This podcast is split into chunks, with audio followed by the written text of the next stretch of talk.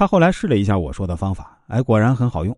而且他还煞有介事的跟孩子们说自己是跟李小龙一个门派的。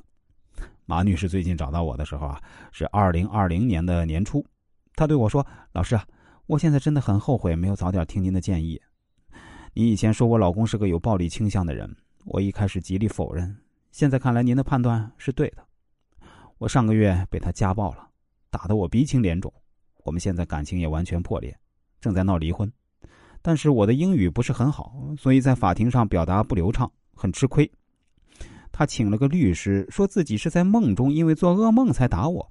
法院居然相信了他的说辞。现在形势对我非常不利，我对美国法律也不熟悉。他告诉我说，如果要离婚，我不但得不到任何财产，而且还要赔偿他三十万美元。我也不知道美国法律为什么这么奇葩。我对马女士说，美国法律具体怎么操作我不懂。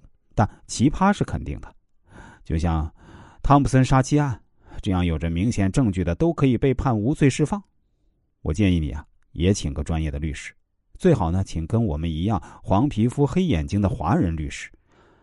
马女士说：“不行啊，老师，华人律师在这边一般水平都不是很高，主要因为文化方面的差异，而且美国的法官和陪审员都不愿意相信我们中国人说的话，所以。”我还是请个土生土长的美国人吧。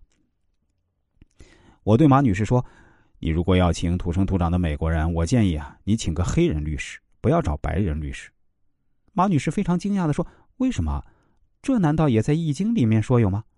我对她说：“你记住我说的结论就可以，我不会害你的。”非常欣慰的是啊，马女士最终还是顺利的跟自己的白人丈夫离婚了，没有给自己带来任何经济上的损失。也顺利把孩子的抚养权争到手上。他虽然非常好奇我的建议，但还是请了一个黑人律师。最终啊，果然取得自己理想的结果。我对马女士说：“你下一次结婚呢，最好还是找个华裔男子吧，不要跟那些有文化差异太大的人结婚了。”马女士回答说：“我现在的生活状态还要调整，我认为暂时没必要再找男人了。不过，如果以后我要是改变了自己的想法。”我愿意听从老师的建议，找个自己的同胞过日子吧。